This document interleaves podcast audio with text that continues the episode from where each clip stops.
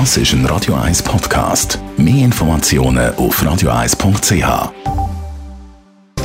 Netto, das Radio 1 Wirtschaftsmagazin für Konsumentinnen und Konsumenten, wird Ihnen präsentiert von Blaser Greinicher. Vertrauensvolle Beratung und Verkauf von Immobilien. blasergreinicher.ch Dave Burkhardt.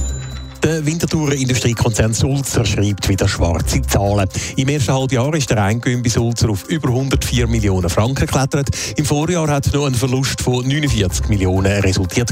Im letzten Jahr hat unter anderem der Rückzug aus Russland auf Sulzer Ergebnis gedruckt.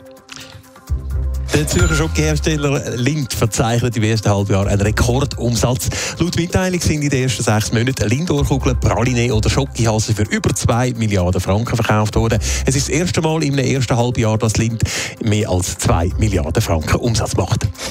Der Gesundheitskonzern Galenica korrigiert seine Ergebnisprognose nach oben. Grund sind laut Mitteilung eine Verfügung von der Wettbewerbskommission WECO aus dem Jahr 2017 und außerordentliche Wertberichtigungen. Statt einem Gewinnwachstum von 4 bis 7 Prozent rechnet Galenica mit einem operativen Ergebnis auf Vorjahresniveau.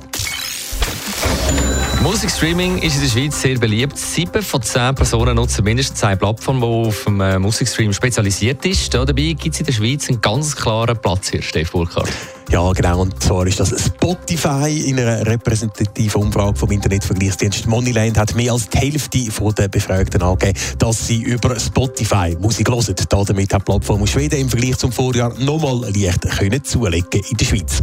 Hinter Spotify kommt auf Platz 2 Apple Music, wo von einem Viertel genutzt wird. Das sind also gerade mal halb so viel wie bei Spotify. Am meisten Musik hören die Schweizerinnen und Schweizer aber nicht über einen spezialisierten Musikstreaming-Dienst, sondern über die Videoplattform Plattform YouTube, wo von fast drei Viertel zum Musiklosen gebraucht wird. Die Schweizer brauchen also fließig Musikstreaming-Angebot, nur zahlen tun sie dafür nicht so gerne. Nein, das ist ja korrekt. So hat zum Beispiel nur knapp die Hälfte der Spotify-Nutzerinnen und Nutzer angegeben, dass sie für die Nutzung von dem Dienst auch Geld zahlen.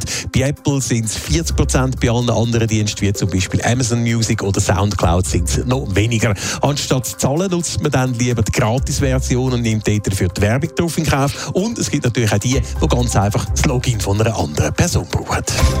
Netto, das Radio 1 Wirtschaftsmagazin für Konsumentinnen und Konsumenten. Übrigens, während ein Redakteur zuständig ist für den Inhalt vom Netto Wirtschaftsmagazin, ist der Moderator dafür zuständig, dass man da den Trainer spielt fürs Layout. Das werden Das ist ein Radio 1 Podcast. Mehr Informationen auf radio1.ch.